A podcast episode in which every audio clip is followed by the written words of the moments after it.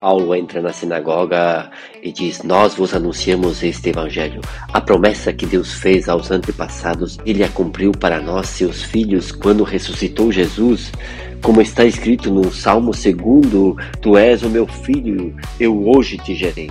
Paulo anuncia um Deus vivo e atuante, um Deus fiel, um Deus que nos ama sem merecer, um Deus que perdoa, um Deus que nos traz a paz, porque nós somos os seus filhos. E qual é a nossa tarefa como filhos de Deus?